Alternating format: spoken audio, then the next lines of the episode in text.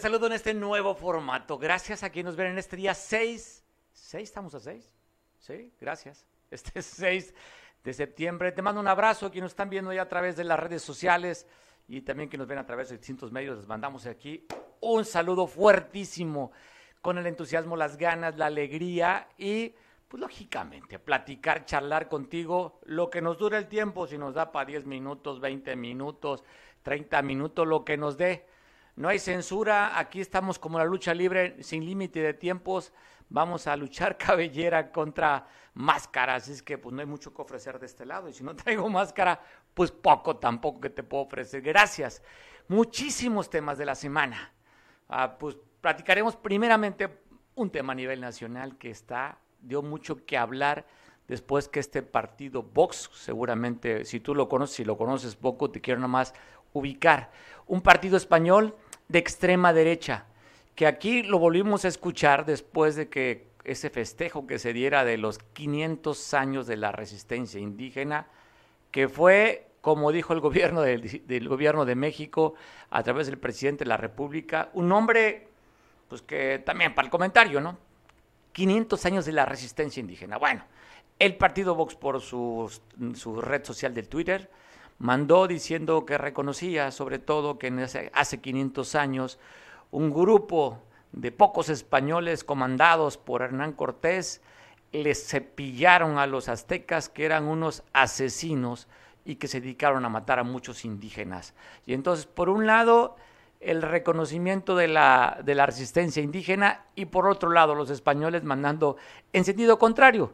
Es decir, gracias a ese Salvador, que venía con muy pocos españoles, lograron disminuir y defender a todos los demás indígenas que eran que estaban siendo asesinados, extorsionados por estos gandayas que eran los aztecas. Dos versiones diferentes.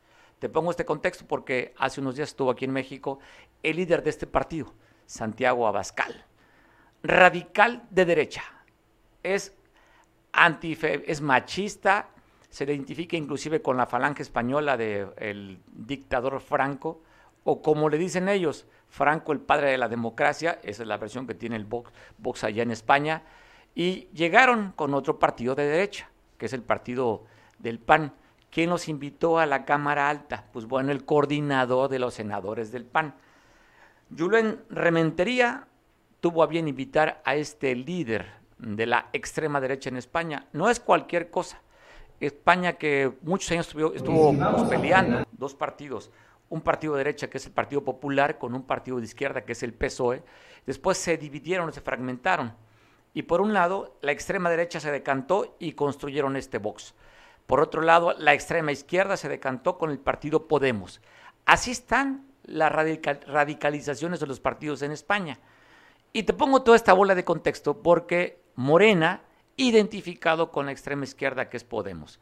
Inclusive hay una investigación en España de más de 318 mil euros que el partido Podemos financió a Morena. Desde allá está la investigación. Y por otro lado, pues Vox viene aquí a México, firman una carta que se llama la Carta en Madrid para tratar de contener el comunismo.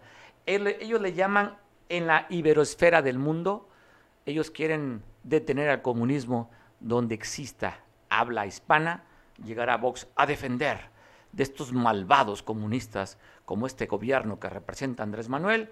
Así es que llegaron y estuvo en este evento inclusive un cura con todo el alzacuellos en la fotografía del recuerdo. Los, los senadores del PAN estuvieron acompañando a este líder de extrema derecha, eh, Santiago Abascal. En este mismo contexto, un conocido, por cierto, y amigo de esta empresa, un tuitero eh, el tumba, pues también se aventó una puntada. Vea lo que dice en el tema. ¿Tenemos el audio? Sí. Lo que dice que tenemos en pantalla al tumba, al tumbaburros, en lo que dice justamente en esta conferencia, de lo que tiene el plan de Dios para ellos. Escuche.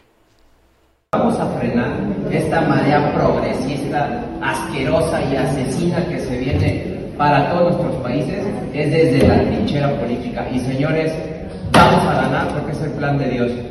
Pues ahí está lo que dijo el Tumba con este plan de Dios. Intentamos comunicarnos con él, no hemos tenido la posibilidad, pero vamos a insistir para que nos dé su punto de vista, a ver si Dios le dijo el plan al tumba para poder contener al comunismo en, en la iberosfera, como dice Vox. Otro tema que hablar, la maestra Delfina, la del requete bien, pues bueno, cuando fue candidata, cuando fue alcaldesa, le descontaba el diezmo a los trabajadores, a más de 500 trabajadores. Hizo una bolsita en tres años de más de 13 millones de pesos. El INE empezó a buscar el dinero, logró detectar poco más de 2 millones de pesos. El resto, los casi 11 millones de pesos, no supieron a dónde fueron a dar. Pero bueno, hablan de extorsión, a que a Wiwi tenían que descontar el 10% del salario para cuestiones de campaña. Y el INE le está dando una multa de poco más de 4 millones. Y la oposición dice, oiga, pues que la multen por los más de 13 millones que le descontó a los trabajadores. Así es que se las gastan. Eso que los partidos cada uno son, son diferentes. Miren, solamente se cambian de piel, pero siguen siendo los mismos. Yo estaba escuchando, por decir lo que dice la alcaldesa electa de Acapulco, eh, eh, Avelina. Oiga usted, dice, estamos a unos días de iniciar la verdadera reconstrucción de Acapulco. Esto dijo Avelina en redes sociales, que van a hacer la verdadera reconstrucción. Es decir, está reconociendo por un lado que está hecho un caos Acapulco. Y la que se fue de Morena o la que está por irse la abogada, la maestra Adela Romano Campos, simplemente no pudo con esto. Y ella, ella sí viene como un paladín de la democracia a reconstruir lo que está destruido en Acapulco. Habría que preguntarle a Belina si parte de esta reconstrucción tiene que ver con una destrucción de la que ella se va, o no pudo con lo que le dejaron. Pero ya están mandando el mensaje, ya sabe. Puertas abiertas, honestidad, los jóvenes, si nos ven, que espero que sean muchos, no sé cuántos han escuchado el discurso y el mensaje de que este, un gobierno de puertas abiertas, ¿cuántas veces hemos escuchado? Porque también lo está diciendo la gobernadora electa, ¿eh?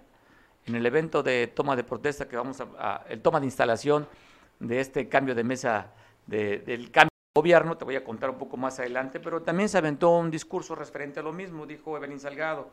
Va a ser un gobierno humanitario, incluyente, paritario y de puertas abiertas. O sea, esa frase de las puertas abiertas ya quiero ver en la práctica.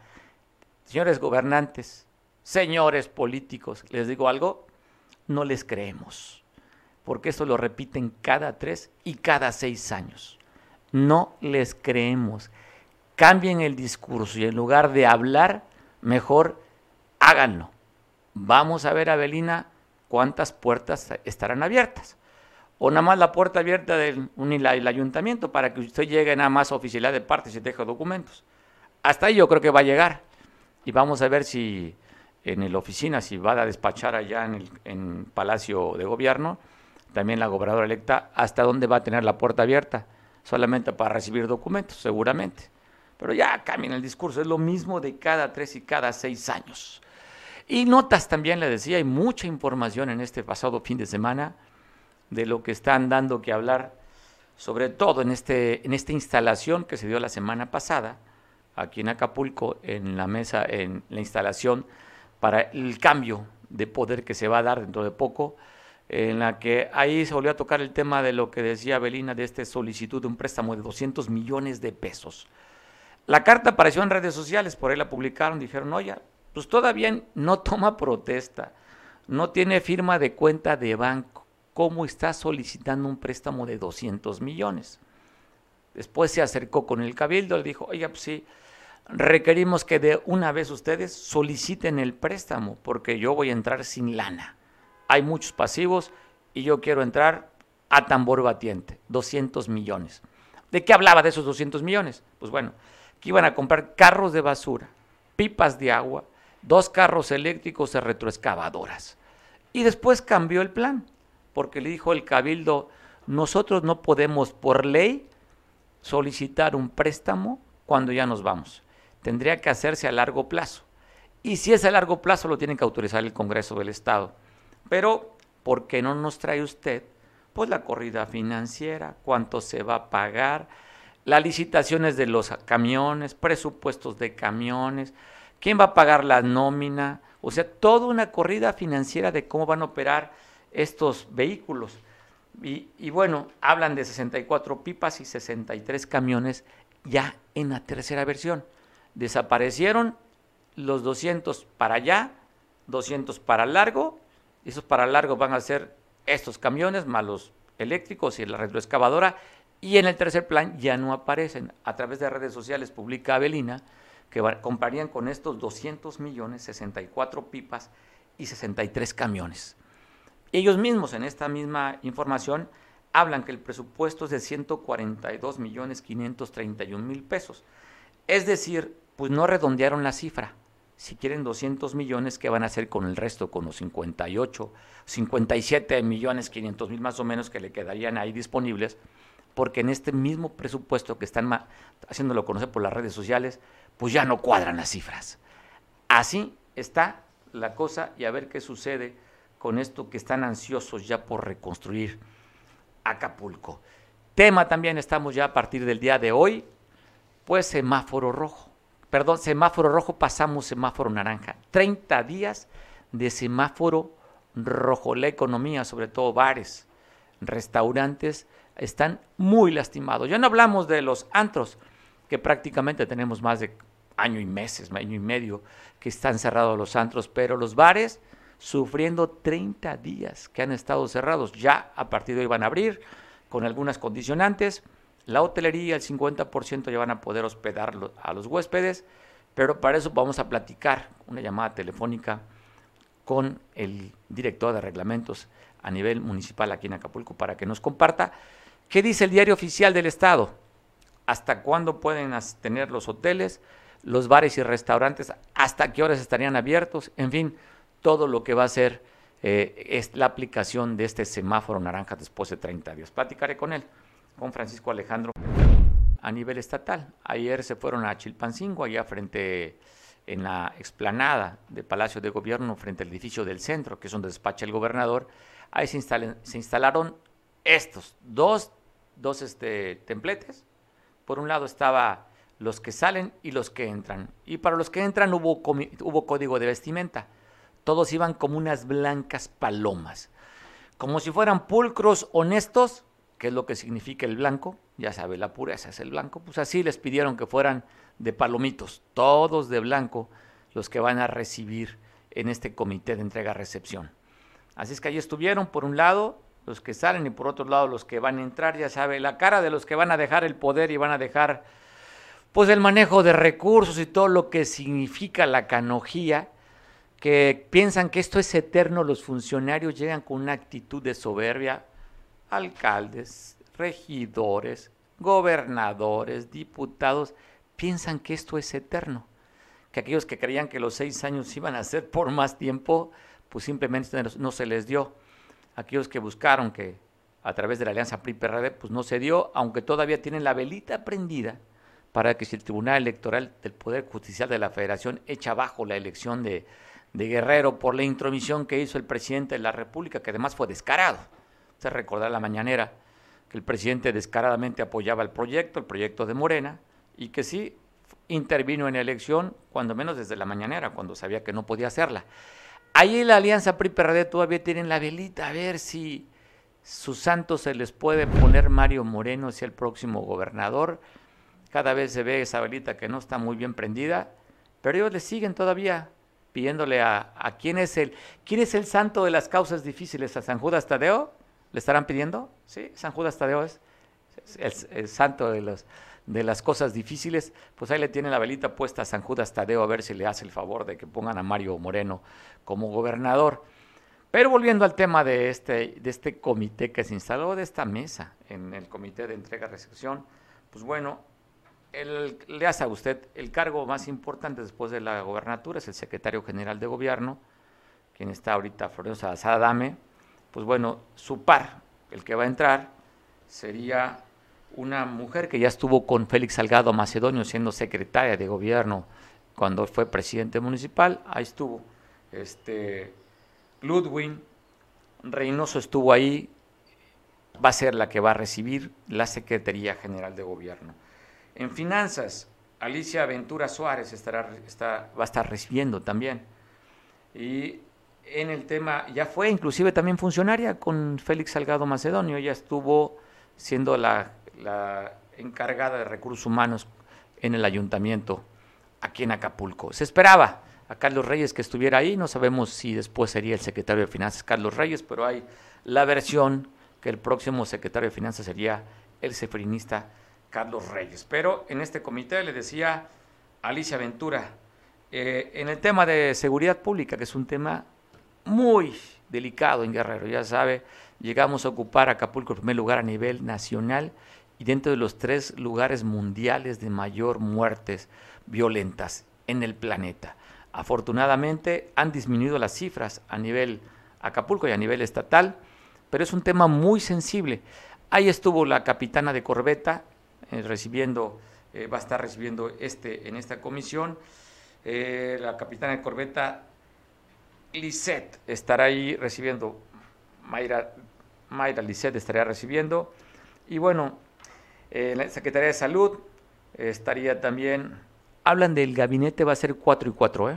Estos fueron cuatro mujeres y cuatro varones los que estarían recibiendo. Omar Estrada eh, estaría en el, en el Comité de Desarrollo Económico, en el Secretaría de Desarrollo Social, la que fuera diputada por el PRD local, después fue diputada federal por sitio 3 por el Partido Encuentro Social, que hizo una alianza en el 2018 con Morena, y que fuera candidata a la alcaldía de Cihuatanejo, que la perdió, donde se religió Jorge Alega allá en la Costa Grande.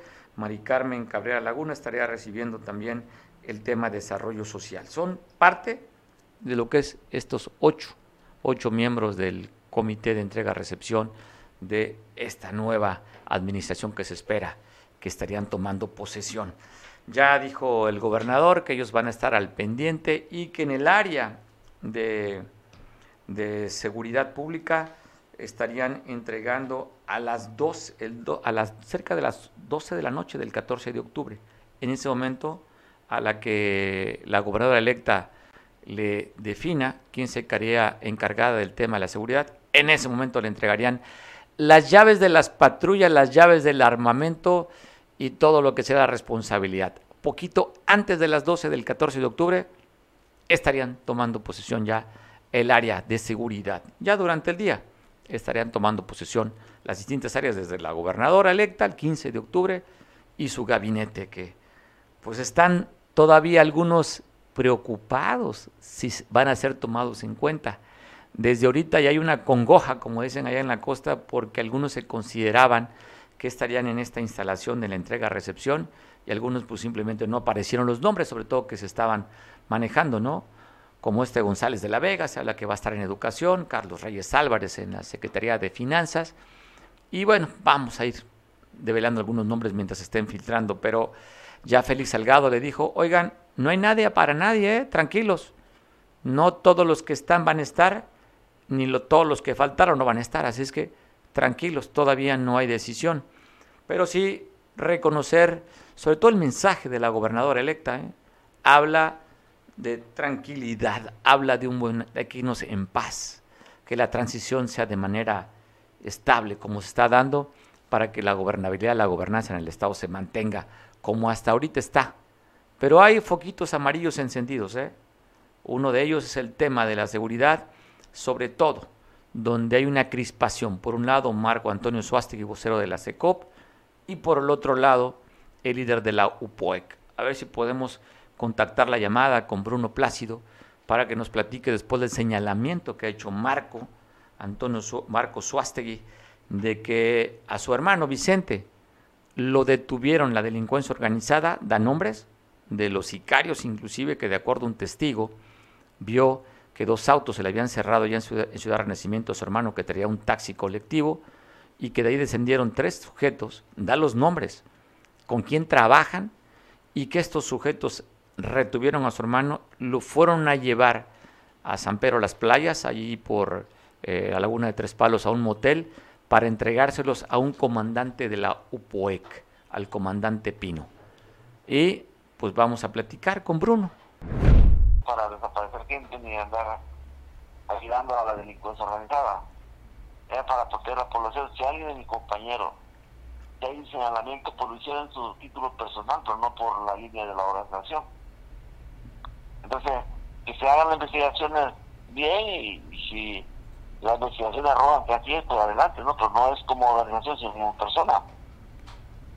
O sea, Pedro Santos Cruz, el comandante Pino, si lo está señalando Marco a la fiscalía, que se le investigue de manera personal y no como comandante de la OPEC. ¿A eso te refieres, Bruno? Así es, y luego, eh, si aquí un elemento es muy difícil estarlo señalando públicamente, deben de, hacerlo en privado y ya que la autoridades eh, se haga su trabajo, ¿no? La careo, la todo. Si hay alguien que ya detuvieron, y los señala, pues que hacer los procedimientos legales y adelante. Bueno, el, de un boletín, recordarás, tú lo, lo, tienes muy presente, seguramente el caso. La fiscalía habla, habla de un detenido, Juan Carlos N. Eh, inclusive en esta denuncia que hace Marco le pone los nombres, inclusive el alias de Juan Carlos, pero no se refiere que le haya dado la información Juan Carlos a la fiscalía. Habla de un testigo que fue el que dice que vio quienes lo levantaron y se lo entregaron a tu comandante. Yo creo que si, si se comprueba de que alguien lo entregó y se entregó, necesite porque se investigue sus las autoridades para que se proceda. Lo que yo he estado diciendo que no pueden hacerlo todo por vía de medio porque es una investigación de desaparición. Entonces que la autoridad tiene que, investigar. Oye, investigar, ¿sí? Oye, Porque mira, Marco ha estado señalando a medio mundo, entonces ¿quién es su enemigo? Oye, ¿te preocupa de alguna manera, Bruno, de la excelente relación que tiene el senador Félix Salgado Macedonio con Marco, que pueda afectar el trabajo de la UPUEC ahora que entre su hija la gobernadora? Pues mira, esta organización es una organización pública. Eh, yo lo he dicho que a veces no todos los hermanos son iguales. Si alguien en verdad sale eh, el título personal, no es la organización. Por lo tanto, pues yo estoy abierto a una investigación personal y a, los demás compañeros que están en la estructura. Yo no tengo por qué espantarme por algo, por un señalamiento. O sea, no te espantas. Sí, pero desde, que subimos siempre los señalamientos han existido. Marcos siempre me ha señalado a mí desde que surgimos y no le he contestado porque no acostumbro estar contestando a gente que va a hablar o señalar, ¿no? Aquí son elementos, son pruebas, son eh, una investigación que que hacer. Oye, el, platícanos un poco del comandante Pedro Santos Cruz Pino. Hablan de que él está en el Arenal. ¿En qué áreas? ¿Qué, ¿Qué, tanto abarca su comandancia la zona de la, de la entrada, bueno, la entrada a la Costa Chica? Él, nada más abarca ahí en, en, su comunidad de, de Arenal. Solo el Arenal. Eh, eh, eh, el comandante de, Acapulco es Chevo. Entonces, sin embargo, allí el otro día se, se, oponían porque ya estaban señalando todo el mundo y esa era molestia que sin investigar ya estaban señalando. Pero yo creo que si ya fueron a la PGR, adelante, porque pues nadie puede desaparecer gente, puede desaparecer gente. O sea, tú ves bien que se investigue para que, pues para que dilucidar los dichos y que realmente sean los hechos lo que lleven a la investigación. Hay que hacer una investigación profesional, no nomás irse a los medios, porque bueno, pues, cuánta gente no se señala por los medios, ¿no? que todos están vinculados, pero ya en realidad la investigación es otro. Hoy es muy fácil puede señalar, escribir en serio, porque bueno, todos tienen equipo, tienen tecnología, tienen estructura para hacer la investigación. Bueno, no más el caso de Marco ahí desaparecido, ha desaparecido en todo el estado. Yo también tengo un, compañero desaparecido hace como 20 días. Y, ya... estoy esperando, estoy, estoy a investigar de dónde viene, qué pasó, o sea, estoy, estoy espera, estoy ayudando. Estás ayudando a la investigación, Marco, y eh, digo, perdón, Bruno, ¿y qué ha pasado de la muerte de tu comandante, eh, que estaba ya en Jaltianguis, que lo eh, que lo asesinaron ah, aquí por... De, de Buenavista, de Buenavista, es de Buenavista, del Valle, Locotito. En Locotito, fue uno, pero también... Eh, está, estoy este, ayudando a las autoridades, estoy aportando elementos y que se me sigue y ya veremos cuando sea público el por qué lo desaparecieron. Están las investigaciones. Oye, te, te vuelvo a hacer la pregunta. Eh, ¿Tu relación con el próximo gobierno que va a entrar, cómo es? Yo creo que eh, nosotros llevamos nueve años estuvimos, eh, surgimos con, con Aguirre, leí con, con el, gobernador interino y hoy con el gobernador que va de salida. Nosotros siempre buscamos el diálogo para resolver los problemas porque un gobierno solo no va a poder si no contribuye a la ciudadanía y darle. Porque ese es un monstruo de, muchos problemas, pues. Entonces, si el gobierno que entra, pues vamos a buscar diálogo, vamos a buscar este trabajo porque nadie puede ir no por sospecha y hacerlo a un lado, ¿no? Tenemos que hacer un trabajo profesional. Bruno, en nueve años que tienes te has fortalecido. La otra vez platiqué contigo hace, pero como tres, cuatro años tuve la oportunidad de platicar para opiniones y hablabas de que tenías como siete mil elementos. ¿Cuántos tienes actualmente? Eh, se mantiene, pero ya he estado tranquilo por el COVID. Eh, tengo muchos compañeros que han estado están enfermos y estamos trabajando la parte de la conformación de municipios con un modelo de gobierno por la asamblea para disminuir la, la, delincuencia. ¿sí? Porque la compra de votos hemos estado eh, en contra de eso. Y ahí estamos fortalecidos, estamos esperando que mi compañero se recupere un poco para poder hacer el trabajo de, fortalecer todo el proceso comunitario todo el proceso. Oye, cuando vemos los datos, el gobierno del Estado maneja una plantilla de poco más de 3.000 elementos de la Policía Estatal y poco más de 500 elementos de la Policía Ministerial. Y cuando hablamos de una cifra de la tuya que tienes 7 mil o más de 7 mil, tienes el doble tú de policía comunitaria que todo lo que representaría la seguridad del gobierno del Estado. Pues, pues yo creo que lo, lo importante es que estamos eh, en las comunidades para ir fortaleciendo. Si no estuviéramos otro en la Costa Chica, los problemas se hubieran salido del control. ¿sí? ¿Por qué? Porque son muchos problemas este, de, los ciudadanos que se, que se cometen entonces hay una contención para ir resolviendo un problema de, inseguridad en su contexto general, ¿no? Desde extorsiones, este, eh, cobro de costa, eh, familiar, deuda, bastante problemas vive la ciudadanía día a día. Entonces pues, estamos contribuyendo con las autoridades, pero muchas veces por celos a veces no nos quieren tomar en cuenta porque creen que solo pueden y las autoridades pueden, pero todos lo cobran los ciudadanos. Entonces es un proceso de fortalecimiento comunitario para fortalecer las comunidades. Y el gobierno que entre pues tiene que dialogar, buscar soluciones a los problemas, porque es muy fácil que no, que está fuera de la ley, pero bueno, soluciona los problemas donde están, la ley. Claro. Oye, Bruno, ¿te han buscado o los has buscado al gobierno que va a entrar? No, fíjense que eh, tenemos pláticas con ellos, pero no, no, como que se hace ajeno porque creen que solo van a poder con todo, el problema social que existe, ¿no? Aquí para nosotros es muy importante construir todo, porque los problemas, ningún gobierno va a poder si la sociedad no, no nos da para ayudar. Es una realidad. El gobierno que cree que él solo va a poder porque tiene buenas intenciones, pero los problemas los tenemos que ver entre todos. ¿sí? Entonces, pues tienen que ver porque van a llegar con una papa caliente en el Estado. Sí, el, digo, no se ha resuelto el tema de la inseguridad en el Estado, así como en el país. Ya vemos cifras históricas de este gobierno federal en el que están cerca de los 100.000 muertos ya de, en los tres años de gobierno, cifras históricas, porque hablaban de Calderón cuando inició con la guerra del narcotráfico y Calderón en los seis años, poquito por ahí ser los 100.000 y aquí a tres años pues ya prácticamente llegando a las cifras de Calderón. Sí, efectivamente, eh, eh, el problema que van a poner un cuartel en Chilapa de la Guardia Nacional no va a ser el problema porque el método que, utilizan es el mismo, es presencial. ¿A cuántos delincuentes nos han señalado en todos los municipios, Costa Chica? No pasa nada. Hoy los delincuentes son públicos.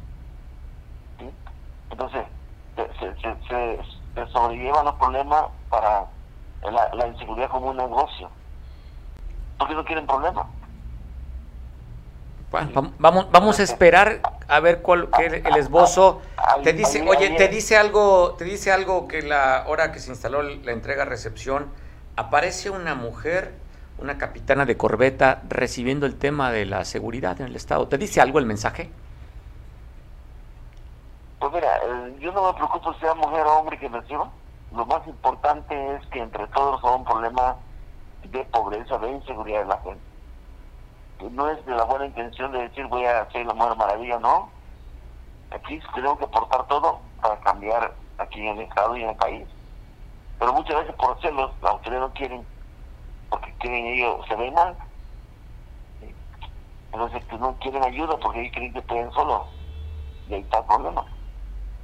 Bueno, vamos a esperar entonces a ver qué, qué podemos, qué, qué vamos a ver, pero cuando menos ma mando, oye, sí. Nosotros vamos a estar con el diálogo pendiente, pero si ellos no lo quieren tomar en cuenta, pues no pasa nada, la gente está consciente que tienen que ya tomar su propio destino de autocuidarse. Está claro. Pues no está, oye, pues no está fácil que tengamos que cuidarnos cuando existe una autoridad que debe velar por la seguridad de los guerrerenses. Pero los problemas no están bien porque hay mucho mucho desorden social. Existe. A ver, ya llevamos tres años del gobierno federal. ¿Ha disminuido totalmente la delincuencia? No, no, no. No, no, pues ahí está, ahí, oye, ahí está el número de muertos. Y la cifra lo reprueban. Oye, está desaparecido el hermano de Marco. Tengo desaparecido yo mismo, pero por el COVID no he podido desplazar gente para rastrear en campo tenemos serio problema de COVID. Entonces, no, no hablemos maravillante porque no es eh, un círculo que vamos a llegar, aquí es un problema que tiene que ver con todo, con economía, con desorden social, claro. con la autoridad, el centralismo del poder. los municipios, nadie ha planteado la prevención de delitos. Solamente los nuevos están portándose el riesgo de la obra pública, pero pues, resolver problemas sociales nadie lo ha planteado. Yo no me veo que todos están aplaudiendo que van a ser las autoridades, pero están hablando de obra, pero no están hablando de, del desorden social. No están hablando a nadie. Como que todos lo quieren en el gobierno federal. Y aquí, nosotros nos queda claro que tiene que resolver problemas desde abajo hasta arriba. Si el gobierno federal viene barriendo de arriba hacia abajo, pues nosotros, nosotros tenemos que barrer de abajo hacia, arriba para encontrarnos en un momento a solucionar los problemas del país y el Estado y los municipios. Estás levantando la mano con esta declaración de decir, oigan, no pueden solos, o sea, que sigamos apoyando y sigamos apoyando nosotros la UPOE por el tema de la seguridad. Así es, es sencillo, porque mira, nomás nos señalan desde que surgimos que ya no van a desarmar y que ya eso. Pero ¿por qué si ya tienen elementos de una investigación adelante, pero no nomás señales para desprestigiar? muchas veces son autoridades de alto nivel y se dedican a desprestigiar y no tienen elementos eh, que efectivamente compruebe que uno está vinculado. El mismo juez tiene infiltrado, la misma policía, la Guardia Nacional, o sea, todo es una infiltración social lo que tenemos, por eso no hemos podido combatir. Pues vamos a... Todos podemos tener infiltrados. Oye, hablamos de hablamos de temas, hablamos de temas de, que no se ha combatido esto y todo lo que tú comentas, pero tú también eres un actor político y dicho has, buscado alguna vez la diputación y cuando yo te hablo si has acercado algo a este gobierno entrante, seguramente ya has tendido algunos puentes para platicar con ellos. Estaba buscando la fuente, pero pues, yo creo que ya que ellos tomen posición, porque pues antes no puedo para decirle, tengo este, estructura, tengo tantos elementos en tantas comunidades, eh, ¿qué propone para depurar? Eh, ¿Cómo nos vamos a coordinar? No lo han hecho. Ellos sabrán su, su, mecanismo de gobierno y nosotros estamos atentos porque nosotros no somos pasajeros, nosotros somos gente que ya estamos instalados en las comunidades. Oye, cuando tú, oye, oye, ese mensaje me parece... un nuevo gobierno como el Ayutla, el Salito de Tecuanapa, eso está planteando un cambio de régimen porque yo efectivamente yo he buscado la diputación hace seis años, pero si tú no llevas dinero, no ganas. Desgraciadamente, aún con esas elecciones hubo compra de votos, yo lo denuncié y no pasó nada. Yo denuncié muchos municipios con compra de votos en estas elecciones. Y no pasó, nada. ¿Pero tuviste pruebas o nada más fue la denuncia? ¿Tuviste pruebas para decir, aquí tenemos las pruebas, Aquí está el que eh, está... Se lo presentamos a, la Fiscalía de Delitos Electorales. Y no pasó nada. No pasó nada. O sea, te dan muchas vueltas para la investigación, o sea, te sobrellevan. Oye, me... tiene la mejor intención de, la corrupción. El problema es que abajo sigue habiendo corrupción, compra de votos. Y, y, eso, cuando alguien compra un voto, pues te lo da delincuencia o alguna... Eh, alguien, y ahí vienen los problemas de, de, de Oye, y vienen los compromisos también, ¿no? Así es. Me parece interesante lo que... Y está aprobado en muchos municipios de Guerrero. Oye, Bruno, me parece interesante lo que tú dices. Dices, por un lado, estos gobiernos son de paso. Nosotros estamos instalados ya. El mensaje que mandas es decir, no va a ser tan fácil si nos quieren quitar de donde estamos, nosotros ya estamos instalados. No es tanto que seamos difíciles o fáciles, simplemente la responsabilidad de cuidarnos por la vida de los ciudadanos. Vale tanto la vida de un pobre como de un rico. No, no es un concepto de, de, un partido o de una intención de gobierno, es un concepto de vida y la vida no tiene precio ni tiene límite. Claro, sin duda, pero yo te preguntaba y vuelvo a la te vuelvo a decir la misma pregunta, ¿te manda algún mensaje que alguien de la Marina, de la Marina, no es civil, de la Marina esté instalado en el comité de entrega-recepción en el tema de la seguridad? ¿Crees que llegue un marino a estar en la Secretaría de Seguridad del Estado? Mira, que le lleguen. Lo importante es que eh, den el valor suficiente para defender a la ciudadanía. Ya no más están sobrellevando las cosas en Guerrero. Sobre eso, o sea, sea marina, ejército, un ciudadano, un ciudadano civil, ¿cuántos militares han estado en seguridad pública y no se ha resuelto el problema? Sí, recuerdo, claro, muchos. El general Salinas, en fin. muchos. Ya, o sea, no es un problema de, de, mando único o un problema de, de la Marina, del Ejército, el civil, es un problema social que hay que afrontarlo, no de sobrellevarlo. Afrontarlo. Y es un tema, y es un tema de impunidad también. Así es. Tú, estás señalando un delito, el, delito electoral, y están impunes. Tú dices, tenemos las pruebas y simplemente la fiscalía no hizo nada. No, o sea, nosotros ya hemos denunciado, hemos perdido denunciar y no. Y no ha pasado nada. ¿le, entran o nosotros resolvemos? No, si le vamos a traer, pero no puede hacer su papel. Ahorita con el desaparecido de, de José y compañeros, yo hablé con la fiscalía. Señor, tengo desaparecido, le pido que, que no, que van a poner a, la fiscalía de denunciar. Bueno, estoy cumpliendo con su protocolo legal. Y no ha pasado nada. Te pregunta, oye, yo te preguntaba por Ernesto Gallardo, si tienes alguna de la investigación, ¿qué ha pasado con el asesinato del comandante Ernesto? Pues mira, eh, se le pidió mucha investigación, no han resuelto. Incluso los de Jatianguis, con la periodista eh, Jackie Pérez, hay una orden de aprehensión y no la han detenido. Ahí llegó un coche bomba en, en, en. Es un problema que, que hay elementos y órdenes, pero no actúan para saber quién dio los exclusivos para el tema de Faltenguis. Oye, que fue algo, algo, oye, que algo de llamar la atención, porque fue un modus operandi que no se conocía, ¿no? Un autobomba, al parecer lo que dicen que desde Acapulco, a través de un celular, desde acá activaron, ¿es cierto? Mira, ya hay una orden de aprehensión y no la ejecutan. Ya Pérez anda en la sierra, anda en Acapulco, y no la detienen para dar el paradero quién capacitó, quién dio los explosivos, de dónde lo sacaron porque es un tema fuera de control y ya, ya un coche bomba. Sí, hablamos de terrorismo ya. Y es un terrorismo compararlo con lo que está pasando en el Medio Oriente. Sí. No, no, no hemos, oye, no se dimensionó realmente lo que el evento es allá en Jaltianguis cuando estaban ustedes con la gente de los Dumbos ahí con esa diferencia que tenían. No, mira, nunca pensábamos de que iba a haber cierta dimensión de conflicto. Sí, sabemos que llegan armados y que pueden atacar, eso no nos preocupa pero un coche bomba estaba fuera de control. Sí. Oye, y de eso simplemente no se volvió a hablar, ¿eh? Pero sí hablamos de terrorismo y hasta ahí quedó, nada más. Se quedó... Ahí quedó y hubo denuncia oficial en la PGR, en la Fiscalía, y es un caso más, un carpetazo más. Hay una orden de aprehensión que yo estoy enterado, pero no se ha ejecutado. No se ha ejecutado. Bueno, esperemos que algún día este México cambie. Er, te agradezco mucho que tome la llamada, Bruno, y seguimos al pendiente. Gracias. Gracias a ti, Bruno Plácido, líder de la Policía Comunitaria, la UPOEC.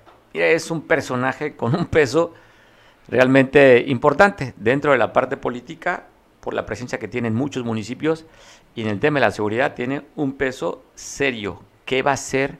Eh, ya vimos que el gobierno federal simplemente no ha hecho nada cuando los han señalado que tienen armas de uso exclusivo del ejército, civiles que no están reconocidos como tal en la ley 701 y el gobierno federal no ha hecho nada qué va a pasar con este nuevo gobierno del Estado cuando el que está por salir tampoco ha hecho nada. Entonces, ¿Qué va a pasar? No sabemos. Oye, voy a mi primera pausa, regreso contigo, no tardo. Vamos a platicar el tema también que vale la pena que lo abordemos, la invasión del Parque El Veladero. ¿A dónde está la pista? ¿A quién había seguir? Si dentro del pasado de la diputada reelecta Rosario Merlín hay que seguir la huella, o si también habrá que seguir la huella a la alcaldesa electa Evelyn, este, Avelina López, si por ahí también hay algunos indicios para que podamos dar de quién está la mano que mesa la cuna en esta invasión importante en la zona del veladero. Regreso contigo, platicaremos de esto. En apoyo a la economía del sector empresarial y comercial, el Cabildo de Acapulco aprobó descuentos del 10% en el pago de licencias de funcionamiento 2021 y 100% en multas y recargos por adeudos de giros comerciales. Además, un 10% adicional al presentar el pago del impuesto predial 2021. Si presentas síntomas de COVID-19, dolor de cabeza, diarrea, cansancio, ardor de garganta, tos, escurrimiento o congestión nasal, aíslate y evita contacto físico con tus familiares. Usa de manera permanente el cubrebocas y acude a realizarte la prueba. Si te atiendes a tiempo, puedes salvar tu vida. Cuidemos a los niños y nuestros abuelos. Evita contagios en casa. Tú puedes ser portador del virus de COVID-19. Por eso te invitamos a cuidar tu salud y el bienestar de los tuyos. Respeta y aplica las medidas de prevención sanitaria por el bien de todos. El Ayuntamiento de Acapulco condona multas a concesionarios de zona federal marítimo terrestre que paguen su contribución del 2021 hasta el 15 de septiembre y a locatarios de mercados descuentos del 60% en refrendo y 80% en verificación sanitaria y concesión de uso de suelos si pagan antes del 30 de septiembre. Acapulco, la transformación está en marcha. Últimos días para pagar tu predial con descuentos. Aprovecha el 10% de descuento en predial 2021 y 100% en multas y recargos. Contribuyentes que adeuden desde 2016 pagarán solo los últimos dos años. Pagos municipio acapulco.mx. Vigencia el 15 de septiembre. Acapulco. La transformación está en marcha. Estamos en semáforo rojo por el aumento de contagios de COVID-19. Tú puedes salvar la vida si usas cubrebocas y aplicas las medidas de prevención por el bien tuyo y de tu familia. No te confíes. Si cuidas tu salud, cuidas a las personas que te rodean. Con tus contribuciones fiscales, Acapulco se transforma. Ponte al corriente con los descuentos del 10% en pago del predial 2021 y 100% en multas y recargos por adeudos. Promoción válida hasta el 15 de septiembre en ventanillas bancarias, agencias recaudadoras, pago en línea y cajeros multipagos municipales. Acapulco, la transformación está en marcha. ¿Ya te vacunaste contra el COVID-19? No te confíes. Debes continuar tomando las precauciones sanitarias después de las vacunas. Sigue usando cubrebocas, evita lugares concurridos y contacto con personas que son portadores del virus. No salgas de casa a menos que sea necesario. En apoyo a la economía del sector empresarial y comercial, el Cabildo de Acapulco aprobó descuentos del 10% en el pago de licencias de funcionamiento 2021 y 100% en multas y recargos por adeudos de giros comerciales. Además, un 10% adicional al presentar el pago del impuesto predial 2021. Si presentas síntomas de COVID-19, dolor de cabeza, diarrea, cansancio, ardor de garganta, tos, escurrimiento o congestión nasal, aíslate y evita contacto físico con tus familiares. Usa de manera permanente el cubrebocas y acude a realizarte la prueba. Si te atiendes a tiempo, puedes salvar tu vida. Cuidemos a los niños y nuestros abuelos. Evita contagios en casa. Tú puedes ser portador del virus de COVID-19. Por eso te invitamos a cuidar tu salud y el bienestar de los tuyos. Respeta y aplica las medidas de prevención sanitaria por el bien de todos. Para que nos dé a conocer qué dicen el tema sobre en este cambio de semáforo naranja. Agradezco mucho a Francisco Alejandro Fabián Mujica. ¿Cómo estás? Saludo. ¿Qué tal, ¿Cómo estás? Un saludo a tu buenas tardes. Oye, si me preguntas, ¿quieres que sea neta cómo estoy? no, pues tú dime. Pues no sé por qué estamos, ¿qué, qué, este, estamos en, ya estamos, en, seguimos en verano o estamos en otoño? ¿En qué estamos? Porque yo me siento como burro en primavera. Oye, espero que compartes conmigo también este, este estado de ánimo. Claro que sí. Oye, Francisco, pues con alegría y agradecerte mucho que tome la llamada y creo que hoy, después de 30 días que estuvimos en semáforo rojo, cuando menos se vislumbra en la parte económica un mayor ingreso para esta economía maltratada después de más de año y medio con el tema del COVID y para esta área, sobre todo los bares y restaurantes, cambiamos el semáforo. Sí, por supuesto, es una noticia alentadora, sobre todo para el gremio, gremio que se dedica este, a la venta de alcohol, en los cuales te comento, ya pueden aperturar los bares, los bares este, tanto abiertos como cerrados, y pueden vender alcohol hasta las 8 de la noche. Los bares hasta las 8. Así es. Los restaurantes y restaurant bar pueden aperturar hasta las 23 horas, que son 11 de la noche, y pueden vender alcohol nada más igual hasta las 20 horas. Ah, ok, o sea, pueden tener abierto, pero no pueden vender alcohol después de las 8. Así es correcto. O sea, un restaurante o restaurant bar puede seguir aperturado y pueden y pueden seguir ofreciendo su servicio de restaurante sin, sin consumo de alcohol hasta las 11 horas, hasta las 11 de la noche. Ok. Oye, platícanos bien, oye, de este operativo que hicieron para eh, suspender esta fiesta rock allá en Caleta. Cuéntanos de eso. Fue algo, fue algo inusual. Estábamos en operativo como todos los días. Recibimos una ciudadana, procedimos a atenderla y nos dimos cuenta que los flyers que ellos manejaban tenían un cover de 80 pesos había más de 150 personas irresponsables que estaban dentro de esa casa, en las cuales no tenían ni la más mínima intención de querer cuidarse y cuidar a su gente. Oye, ¿esos 150 personas ya incluyen también a los músicos o eran todos los que pagaron el cover de 80 pesos? Este, hicimos la contabilidad y ya, y, ya con eso ya estaban controlados también los la gente que estaba dando el servicio de, rock. les acaba, oye, les acabaste, les acabaste la fiesta.